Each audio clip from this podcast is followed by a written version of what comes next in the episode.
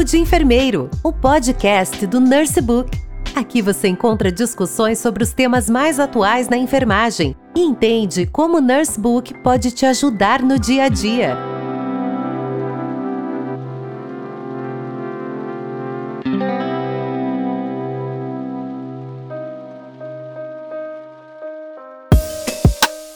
Oi, boa tarde.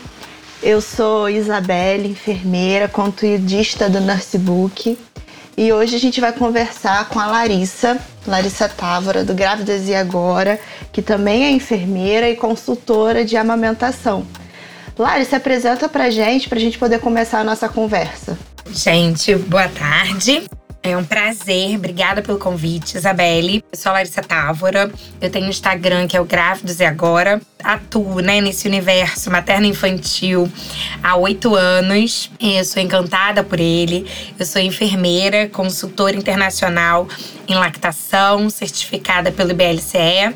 Sou especialista também em saúde materno-infantil e hoje trabalho exclusivamente no acompanhamento e na construção da experiência de amamentação e nessa relação mãe-bebê. Ah, que ótimo. A gente convidou a Larissa para fazer essa conversa hoje porque estamos aqui comemorando a Semana Mundial do Aleitamento Materno desse ano de 2021, que tem como tema Proteja a Amamentação, uma responsabilidade compartilhada.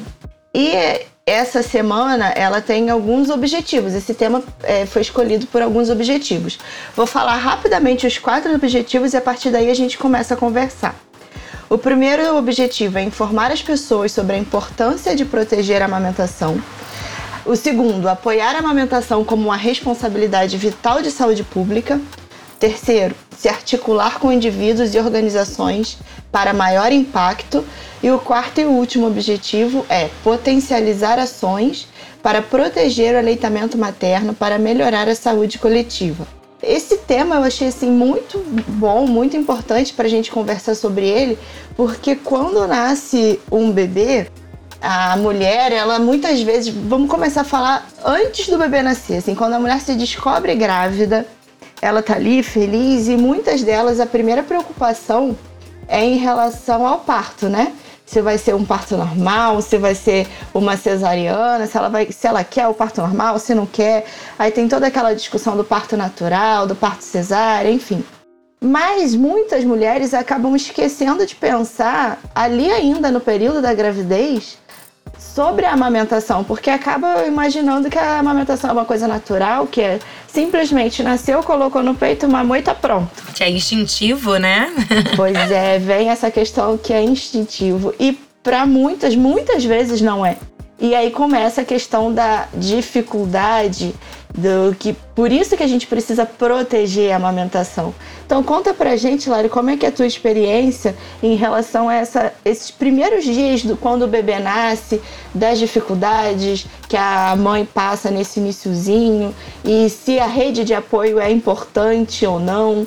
Como é que é a tua experiência nisso? Então, eu, eu vou pegar aí, né, esse gancho que você comentou sobre gestação e como eu faço, né, o curso de amamentação na gestação.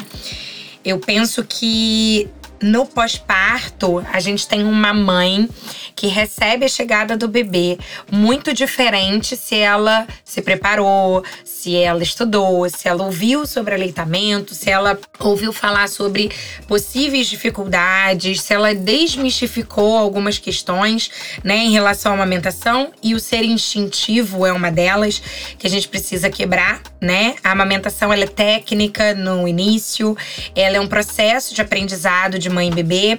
Então, isso precisa começar, né? Desde a gestação, da mulher saber um pouquinho mais o que esperar, o que, o que é considerado comum, o que é normal, o que não é, para que ela possa pedir ajuda, né?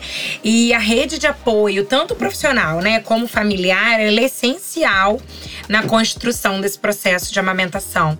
A gente sabe o quanto, né, quem é mãe.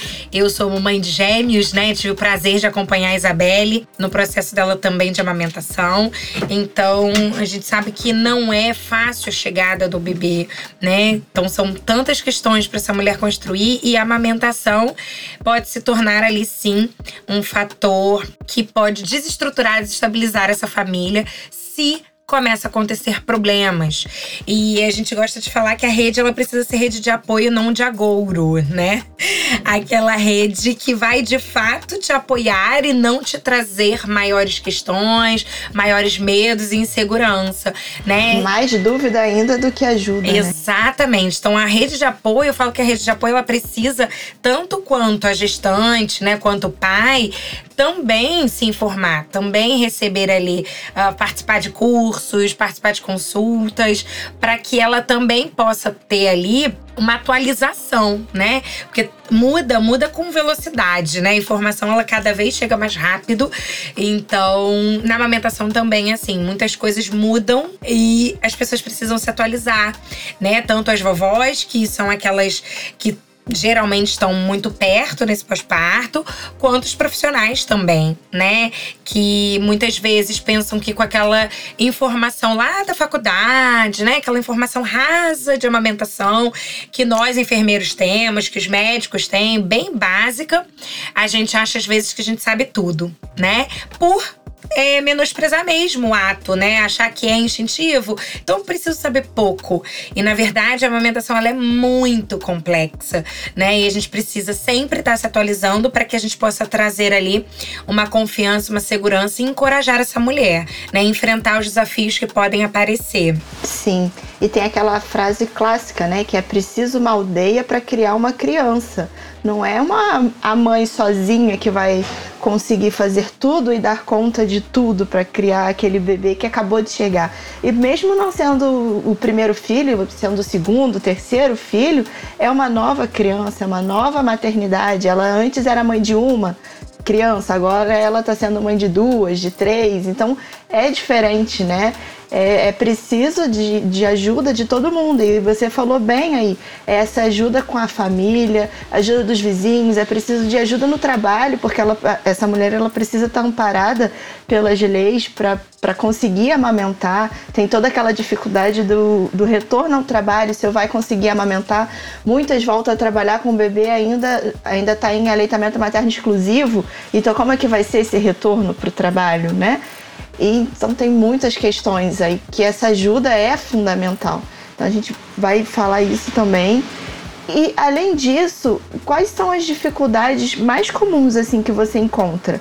Porque falando da minha experiência aqui, trazendo para o meu lado, a minha gravidez ela foi super planejada e super desejada. Só que com 34 semanas eu precisei fazer uma cesariana de emergência. Isso obviamente não foi esperado, então eu me vi com um bebê num dia que eu não, não imaginava. Eu acordei para fazer um exame de rotina e me vi numa, num centro cirúrgico para fazer uma cesariana. Então, quando eu me vi, estava com um bebê que nasceu com 34 semanas, então ele era prematuro sim, mas não precisou, graças a Deus, ir para UTI, ficou o tempo todo comigo. Mas esse é um dos bebês que dão muito trabalho também, porque ele quer saber mais de dormir, ainda não sabia mamar. Eu fiquei assim, no meu início foi muito difícil, porque como eu já trabalhava um pouco com amamentação, eu dava aula, estudava sobre isso, eu imaginei que eu sabia tudo de amamentação. Que eu poderia ter sim uma certa dificuldade no início, que era eu aprender ali na prática, mas quando ele nasceu e eu coloquei ele aqui para mamar, e ele não mamava. Eu não sabia o que fazer. Aí tudo aquilo que a gente aprende na faculdade, tudo aquilo que a gente ensina para os alunos, que na época eu estava dando aula, veio assim à tona para mim. Eu fiquei com muito medo. Aí bate a insegurança, bate o desespero. E é por isso que a rede de apoio é importante. Porque se eu não tivesse uma pediatra do meu lado, junto comigo, me falando, acredita, confia que vai dar certo, se precisar complementar, complementa com o próprio leite, faz a ordenha para complementar. Se fosse o outro pediatra, ia me empurrar para um, um complemento que ele muitas vezes é importante, o complemento salva vidas sim, mas ele precisa ser prescrito, não é ah, porque meu bebê está com fome, eu vou comprar um leite na farmácia, né? Precisa ser bem indicado, Muito né? bem Isso indicado. que eu sempre falo. É, não é não é o uso corriqueiro que a gente vê, né? Sem, sem indicação real, né? Então, de fato, principalmente, né, quando você se torna, você é a gente, né, que é da área da saúde, você se torna mãe, você é sua mãe naquele momento, né? Então, todo aquele nosso conhecimento técnico e científico, ele a gente não sabe. Então, o, o, buscar ajuda nesse processo é importante, independente da profissão que a gente tem. Porque quando a gente se torna mãe, a gente é mãe e ponto. Sim, eu lembro que muito claramente, assim, quando eu fui fazer as primeiras ordenhas, logo após que ele nasceu, do colostro ainda, eu, eu não sabia ordenhar em mim, porque eu sabia orientar uma mulher a ordenhar, né? Então eu sentava na frente dela e orientava como ela precisava ordenhar, né? E eu fazer em mim era muito difícil, porque eu estava vendo de cima. Exatamente. a mão, eu tive muita dificuldade nisso. Aí eu ficava pensando, meu Deus, mas eu ensinava isso, eu orientava as mães na maternidade e agora eu não estou conseguindo fazer em mim. Né? É, foi muito difícil o início por conta disso. De, e, e bate a insegurança, né? Exatamente. Então a gente ter apoio vai fazer diferença em todo o processo, né? Desde da sua necessidade em ter uma ordenha mais frequente, né? Porque, enfim, ele era prematuro, ele não pegava. Então, e também a mulher que tá amamentando diretamente já o seio e tem questões ali físicas, psicológicas, que ela vai necessitar de um apoio muito grande, né? De toda essa rede junto dela para proteger e promover o aleitamento. Então é papel de cada um, né? Não só do nosso profissional, mas também dentro daquela casa de estar tá promovendo essa amamentação quando a gente encoraja, né? E fala: "Vamos lá, eu tô aqui do teu lado", né? Eu, é, você vai conseguir. Deixa eu segurar para você poder ordenhar, ou deixa eu segurar um pouquinho para você poder comer. Tudo isso faz parte da promoção, né? E proteção do aleitamento. Sim. Trazer um copinho de água enquanto ela tá ali sentada, amamentando. Trazer Exatamente. a comida. Isso faz muita diferença. E os amigos podem ajudar. A gente muitas vezes pensa quando vai presentear uma um bebê que nasceu, né? A gente quer presentear o bebê. Uhum. E por que não presentear aquela a mãe que é ela? Porque todas as atenções estão ali no bebê que acabou de nascer. E por que não levar uma ajuda, se você tiver intimidade com aquela família, de repente você vai para ajudar a lavar uma louça, a arrumar uma bagunça que esteja naquele cômodo específico, né? Se não tiver intimidade, mandar um, um, um bolo para um lanche da tarde, alguma coisa assim que já vai ajudar e não só pensar numa roupinha para o bebê, porque isso aquele bebê já deve ter muitas roupinhas novas, muitos sapatinhos. Então, exatamente. É mudar o foco um pouquinho, né? Pensar também na, na mulher, naquela mãe que o bebê é recém-nascido e a mulher é uma recém-mãe. Né? É, e que tá fragilizada, né? Tá vivendo puerpério intenso, né? Ali hormônios invadindo Sim. ela, enfim, trazendo uma sensibilidade muito maior, até para que ela possa atender a demanda do seu bebê. Então, é exatamente esse pensamento. Todo mundo quer cuidar do bebê. Mas para isso nós temos a mãe, né? Uhum. Então ela tá ali com, com o corpo dela todo preparado, né? E o psicológico para atender a demanda desse bebê. Mas ela precisa ser cuidada. Então eu gosto sempre de falar que a mulher na gestação, todo mundo paparica, né? Dá comida. Mas depois que o bebê sai de dentro da barriga dela, eu, eu brinco dizendo que a mulher parece uma samambaia, né? Que as pessoas nem olham para ela. É, é, então, e é um momento que ela precisa de muito mais mais cuidado, né? Muito, muito, mais atenção, muito mais carinho, das pessoas proverem mesmo as coisas, até mesmo o alimento, né? Porque o cansaço é grande e quando ela pensa se ela vai deitar um pouquinho ou se ela vai ver alguma coisa para comer, ela prefere deitar, né? Então. É, é uma dúvida cruel. Ou como eu durmo? Exatamente. Aí quando você resolve dormir, o bebê acorda. pois é, e é rápido, né? Tudo muito rápido. Você fala, ai meu Deus, consegui engolir um, um pão só, né? Então Sim. é bem por aí o cuidado, né? É, que é tão importante o olhar da família para isso e, e, e, trazer essa família, né, para refletir sobre esse cuidado com a mãe, né? A gente precisa olhar mais para a mãe também, porque se eu tenho a mãe bem, eu tenho um bebê bem. Né? Então, se eu cuido dessa mulher, eu tô promovendo o aleitamento, né? Eu tô é, protegendo o aleitamento materno, eu tô ali cuidando dessa dupla, né? Porque se a mãe não tá bem, nada mais vai fluir. Exato. Né? Esse bebê é totalmente dependente e nos três primeiros meses ele ainda se vê ali como um, né, com essa mãe. Uhum, é a estrogestação que dura ali por volta dos 90 dias, né? O bebê não quer sair do colo da mãe, só quer o, ouvir o coraçãozinho da mãe, que ele estava acostumado a ouvir lá dentro durante o período da gestação. Só quer sentir o cheirinho dela, que ele tanto gosta e está acostumado. Se ele vai para um colo diferente, ele sente diferença e chora. Por isso que muitas vezes ele só quer a mamãe. E aí entra também uma outra coisa que eu acho importante a gente falar, a questão da expectativa e a realidade da amamentação. Porque quando a gente vê muitas campanhas e muitas fotos para as mulheres, né, incentivando a amamentação, muitas delas são como a mulher super maquiada, com cabelo penteado, bonita, dando um sorriso lindo para aquela foto, ou olhando para aquele bebê que está ali arrumadinho, limpinho, no colo dela, mamando, e ela está ali sorrindo, feliz e tranquila. Quando na, muitas vezes a realidade é completamente diferente disso. Para muitas, a realidade uhum. é um uhum. caos. É, é uma dor amamentar, é, é, várias pessoas em volta que ao invés de estarem ajudando, que foi o que comentamos antes, elas estão dando pitacos e aí vem todos os tipos de pitacos possíveis. Essa criança chora demais, essa criança está quieta demais, essa criança não está engordando, essa criança está engordando demais. As pessoas nunca estão satisfeitas, né? Se... Nunca. Então, é, é, a expectativa muitas vezes é muito diferente daquela realidade. E ela planejou tanto, foram aqueles nove meses ali ele tantos meses de gestação e quando ela se vê mãe com um bebê ali no colo, o amor é instantâneo ou não é? A amamentação não é instintiva, então ela não consegue amamentar de, de cara muitas vezes. Então, e o, o, se for uma mulher casada, o marido, como é que vai ser a relação dela com o marido depois do, do nascimento do bebê, né? A convivência da casa, porque vai mudar tudo vai mudar toda a estrutura familiar, né? Então, Exatamente. Então, precisa ser trabalhado também. É, essa, essa questão de mudança é tão importante, né? A gente refletir com ela. E eu sempre falo muito que essa reflexão ela deveria começar ainda na gestação. Porque no pós-parto você tá ali no puerpério, tá no meio do furacão, né? E as coisas são muito mais intensas, né?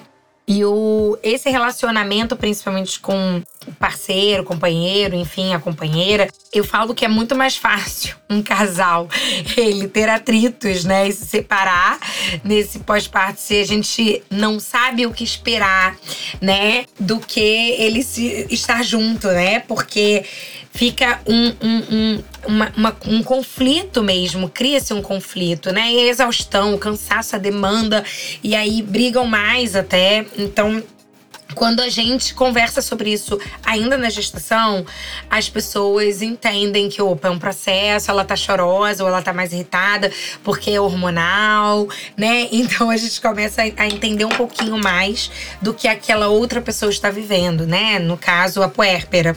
Então, esse, esse, essa, essa mudança né, que acontece, mesmo às vezes a gente ouvindo na gestação, a realidade ela pode ser muito mais intensa.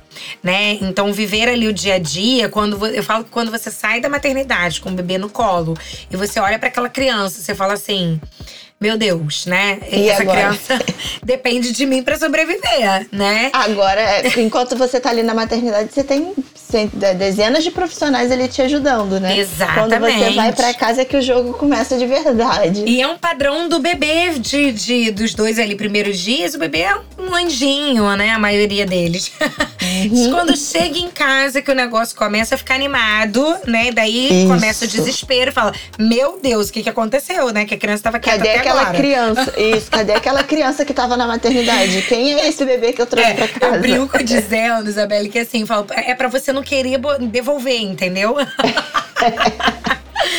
Mas é. É, é. isso, assim. É claro que eu penso que amor, né, é, é uma construção, né? Como qualquer outro relacionamento. Você vai se relacionar com esse bebê, né? É, é, é, e, e, o amor enlouquecedor, às vezes isso é muito também falado, que é um amor incondicional, o maior amor do mundo.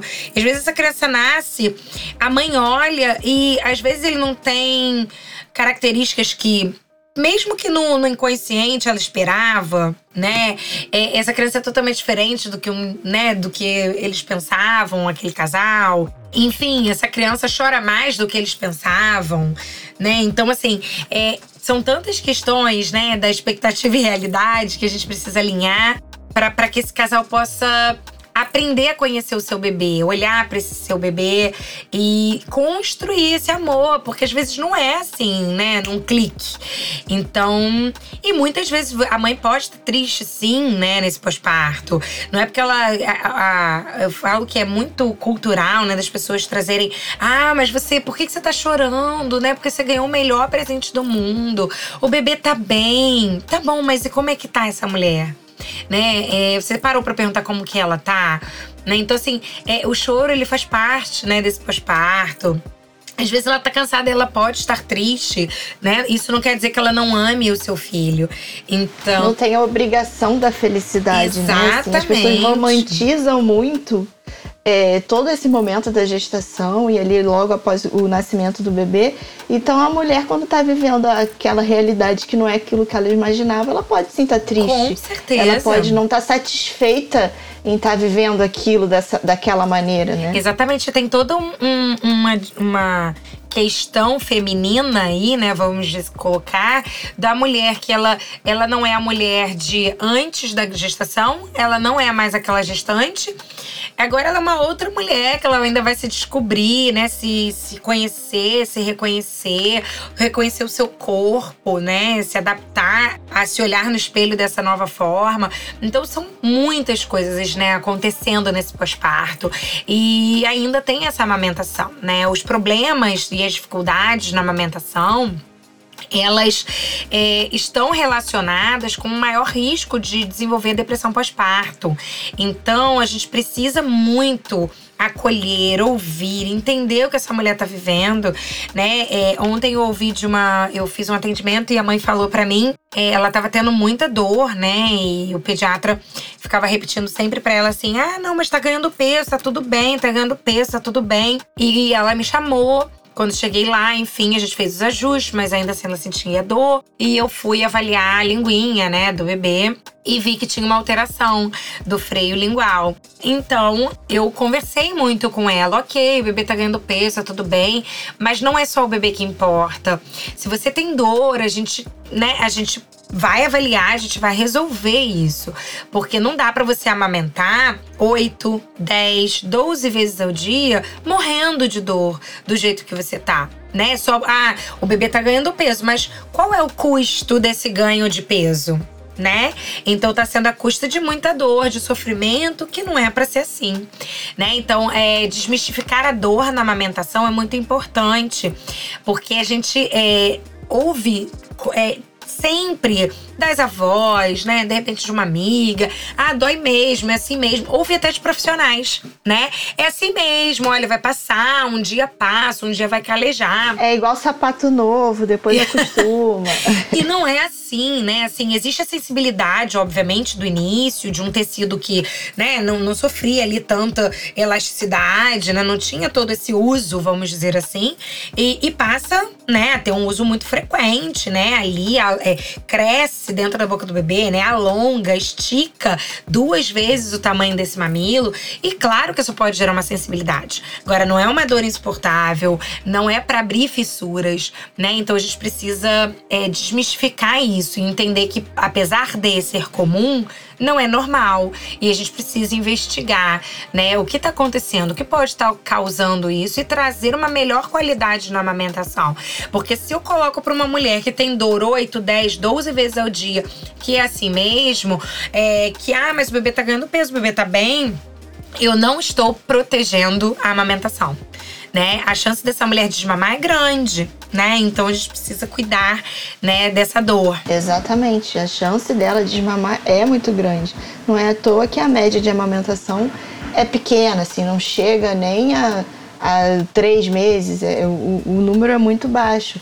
Uma criança conseguir. são 54, 54 dias, né? Assim, dias. Isso não chega nem a dois uhum. meses. Então, uma, é, uma criança que mamou exclusivamente no peito até os seis meses, que é o recomendado, é muito difícil por conta disso, por conta da falta do apoio, por conta da dor, por conta da desinformação. Muitas mulheres acabam colocando, assim que é, o bebê nasce na maternidade ainda, dão um bico artificial, dão ali uma chupeta que uhum. pode atrapalhar.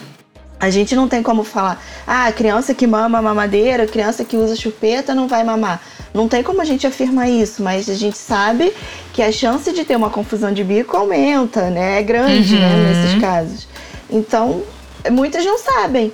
E elas pensam que, ah, meu filho desmamou com, com cinco meses, por conta. Mamou até quando ele quis, com cinco meses. Mas por quê? O que, que tem por trás disso, né? E muitas não deram ali a chupeta de forma cultural. Nasceu, toda criança tem chupeta, vai dar uma chupeta. Não tem problema. Mas se ela quiser dar sabendo do que pode acontecer, ok, não tá errado dar a chupeta, mas ela sabe do que pode acontecer. O profissional Exatamente. explicou para ela do o que problema que pode ter. Ela e ela sabendo do problema, ela optou por dar ou não? Ela não quis mais dar? É a escolha informada, né? Eu penso que nosso, o nosso papel, né, enquanto profissional, é informar, é estudar sempre, né? Se atualizar sempre e trazer o que a gente tem ali, né? É a nossa prática baseada em evidência científica é, para que essa mulher possa fazer a sua escolha, né? E, e eu orientei, falei, informei. E ela escolheu, tá tudo bem, né? Ela, ela escolhe, a autonomia dela. Mas a gente não pode simplesmente falar, é, uma criança ela vai desmamar naturalmente, ah, desmamou porque quis, né? O, que traz a literatura pra gente a partir de três anos, né? Então, assim, ah, com cinco meses ele desmamou porque quis. Não, alguma coisa tem aí, entende? Então, é, é isso, né? A gente protege quando a gente traz informação. As mulheres, elas precisam, graças a Deus, hoje eu, eu penso que elas têm acesso muito melhor, né? Hoje com as redes sociais. É claro que tem tem os dois, os dois lados da moeda, né? Tem a informação de boa qualidade e é também que não é muito legal. Mas sabendo, né, quem eu estou ouvindo, o acesso à informação está muito bom, né, para que elas possam fazer suas escolhas. Sim. E como é que o enfermeiro pode ajudar assim nessa, nessas dificuldades e promover a amamentação? A gente já falou basicamente muito disso, mas trazendo agora para o nosso lado aqui da enfermagem, o enfermeiro pode ser um consultor de amamentação, o enfermeiro pode ajudar no pré-natal. Fala um pouquinho também sobre isso, da, do papel do enfermeiro em promover a amamentação. Então, é, o enfermeiro, eu penso que tem um papel fundamental, né? Eu já fui enfermeira de maternidade, né? De berçário. Então, eu penso que ali começa, né? Ou a construção ou a desconstrução da amamentação, né? O enfermeiro, a equipe de enfermagem, nós sempre estamos, né, muito perto do paciente, somos temos um papel fundamental e na amamentação não é diferente, né? Então, o que eu tenho, né, o que eu ouço muitas vezes quando eu chego nas casas, hoje atendendo como, né, enfim, autônoma, mas é, é de, ah, mas na maternidade, né, é, falaram para eu comprar um bico de silicone, ah, mas na maternidade falaram que eu não tinha problemas a chupeta. Então eu penso que o enfermeiro, ele precisa se aprofundar mais, principalmente aqueles que atuam, né, com nesse universo, que são enfermeiros de maternidade, não se contentar com aquilo que a gente tem na, na, na faculdade porque não é o suficiente. Porque senão a gente fica re repetindo, né, coisa para a família que não vai ajudar, não vai promover nem proteger esse aleitamento. Então, o papel é fundamental, já que a gente que tá ali, né, que leva muitas vezes o bebê ao seio a primeira vez dentro da maternidade, é o que acompanha até a alta. Então, eu penso que o enfermeiro ele tem um papel ali é, de falar sim do que espera essa mãe nos primeiros dias ali de é, pós-parto, de amamentação, de apojadura. Não induzir o uso de fórmula, né? Se informar sobre hipoglicemia, quando, né? Quais são, os, quais são as crianças que têm risco, quais não são, até quando eu posso esperar para essa criança de fato engrenar na amamentação, né? Porque o que a gente vê é que às vezes os profissionais eles estão tão desinformados mesmo, né? E aí começa a botar uma pressão na mãe dentro da própria maternidade e essa mãe já fica ali com medo e insegura, né? Por, então, nós, como profissionais, a gente tem que trazer ali informação atualizada sempre. Empoderar essa mulher, né? Não desencorajar. Muitas vezes a gente vê que entrou no quarto ali na equipe de enfermagem, olha o mamilo plano a pessoa nem tentou, né? Nem ajudou ainda no manejo da amamentação, ela já manda comprar um bico de silicone. Então, nós que estamos ali, né, na linha de frente é, para isso, dentro da maternidade, naqueles primeiros momentos, os enfermeiros precisam. É, querer saber mais, né, da amamentação, se aprofundar, para poder apoiar e melhor essas famílias e mulheres e, a, e promover o aleitamento. É isso mesmo, acho que o enfermeiro tem um papel fundamental, né, no processo, seja antes, no, no pré-natal, são das informações, a informação aqui é muito importante para a mulher ter chegar ali no pós-parto empoderada, né? Empoderada Exatamente. e falando assim, meu corpo, eu sou capaz sim de amamentar o meu filho. O meu leite não é fraco, porque ainda tem muita gente que acredita nisso. É, não é porque o meu bebê tá chorando muito hoje, é porque ele tá com fome, porque o peito vai muito além uhum. da, da fome, né? O bebê mama muito mais do que fome. Fome também, óbvio, mas não é só isso. Não é só por isso que ele quer o, o, o peito da mãe, não é só por isso que ele quer mamar. Então, o papel do enfermeiro também é para poder explicar isso para a mulher. E você falou muito bem logo ali no início, quando a gente começou a conversar. Não é só para aquela mulher, não é só para a mãe, mas para toda a rede que está ali em volta dela. Seja para o companheiro, seja para a mãe, para a sogra, para a amiga. Quem está em volta dela precisa estar tá tão empoderado quanto ela, né? Exatamente. Acreditar, né, na, na, no aleitamento materno, acreditar na capacidade dessa mulher de amamentar, de alimentar essa criança. Por isso, porque as falas, né, elas são muito desencorajadoras e é num período de fragilidade. Então, nossa, eu fiz até um post essa semana sobre isso, né, que o palpite ele pode causar desmame precoce. E essa é uma realidade, né? Então, essa rede de apoio eu falo que ela precisa estar tá ali juntinha, sabendo quais são os objetivos da mãe, respeitando, né? Por mais que às vezes pode não concordar, né? É, nem todo mundo vai concordar, mas é a mãe que vai ali, né, falar qual é o meu objetivo. E a gente vai trabalhar todos, como rede, pediatra, consultora de amamentação, os enfermeiros de maternidade, né, enfim, obstetra, avó, o pai, amigos, família, é, trabalhar para atingir esses objetivos. Né? Porque é isso, a gente precisa juntos, né? É o papel de todos, a promoção e proteção do aleitamento materno. Sim, é uma responsabilidade compartilhada. Não é, não é à toa que é esse o tema da semana, né? Proteja a amamentação, uma responsabilidade compartilhada. É isso. Lari, você quer acrescentar alguma coisa? Alguma coisa que você acha importante falar? Não, acho que a gente tocou né, nos pontos principais e, enfim, acho que conseguimos trazer uma reflexão importante, acho que de tudo, né, da amamentação, de tudo é difícil, né, porque é um, um universo é nossa, eu que estudo só isso, né? Universo. Ah, eu queria falar sobre. Você perguntou se o enfermeiro pode ser consultor de amamentação, né? Sim. Então, antes da gente terminar, é importante a gente falar. Aqui no Brasil, a gente não tem regulamentação da profissão, né? Hoje eu tenho o título internacional, que é consultora internacional ah, lactação. Parabéns! que é, é, é, é, o único órgão que a gente tem, né, de regulamentação, que é americano, que é o IBLCE. Então é uma prova que a gente faz para ter esse título de consultora internacional de lactação. Mas aqui a gente tem profissionais de diversas áreas que atuam também, né, como consultor de, de amamentação. E o enfermeiro é um, eu, eu penso que é o que mais está inserido nesse universo e cada vez mais atendendo, né? Já que a gente pega muito essa demanda da maternidade e essas famílias perguntam se a gente vai em casa, se a gente vai em casa, né? Então o enfermeiro ele atua já. É, mesmo, né? Já está cada vez mais entendendo e como esse nome, né, está ficando aí cada vez mais conhecido como consultor de amamentação, ele sim, ele, ele é o consultor, mas não é exclusivo do enfermeiro, na verdade, uh, lá fora, né? Para o IBLCE, são profissionais de saúde e tem alguns outros caminhos, algumas rotas para você ser elegível, né, para prova. Mas é, enfermeiro, né, pode fazer, médico, enfim, quem é da área da saúde.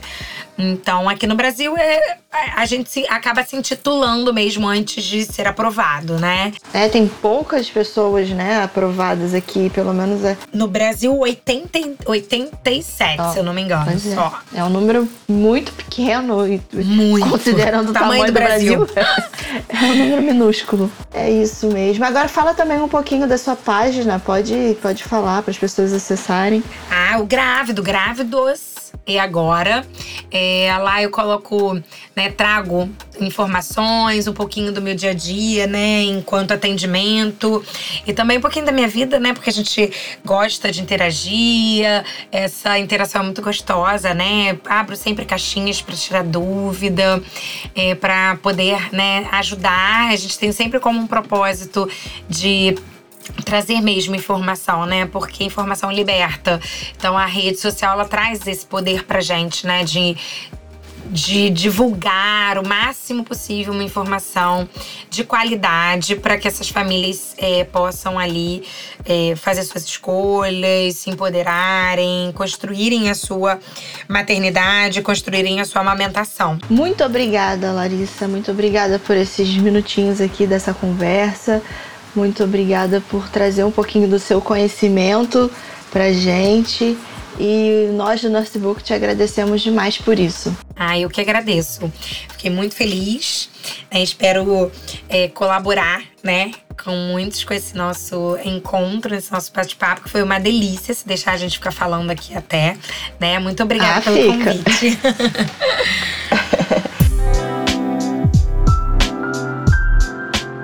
Para mais conteúdos atualizados, acesse os nossos podcasts no portal PebMed, em pebmed.com.br.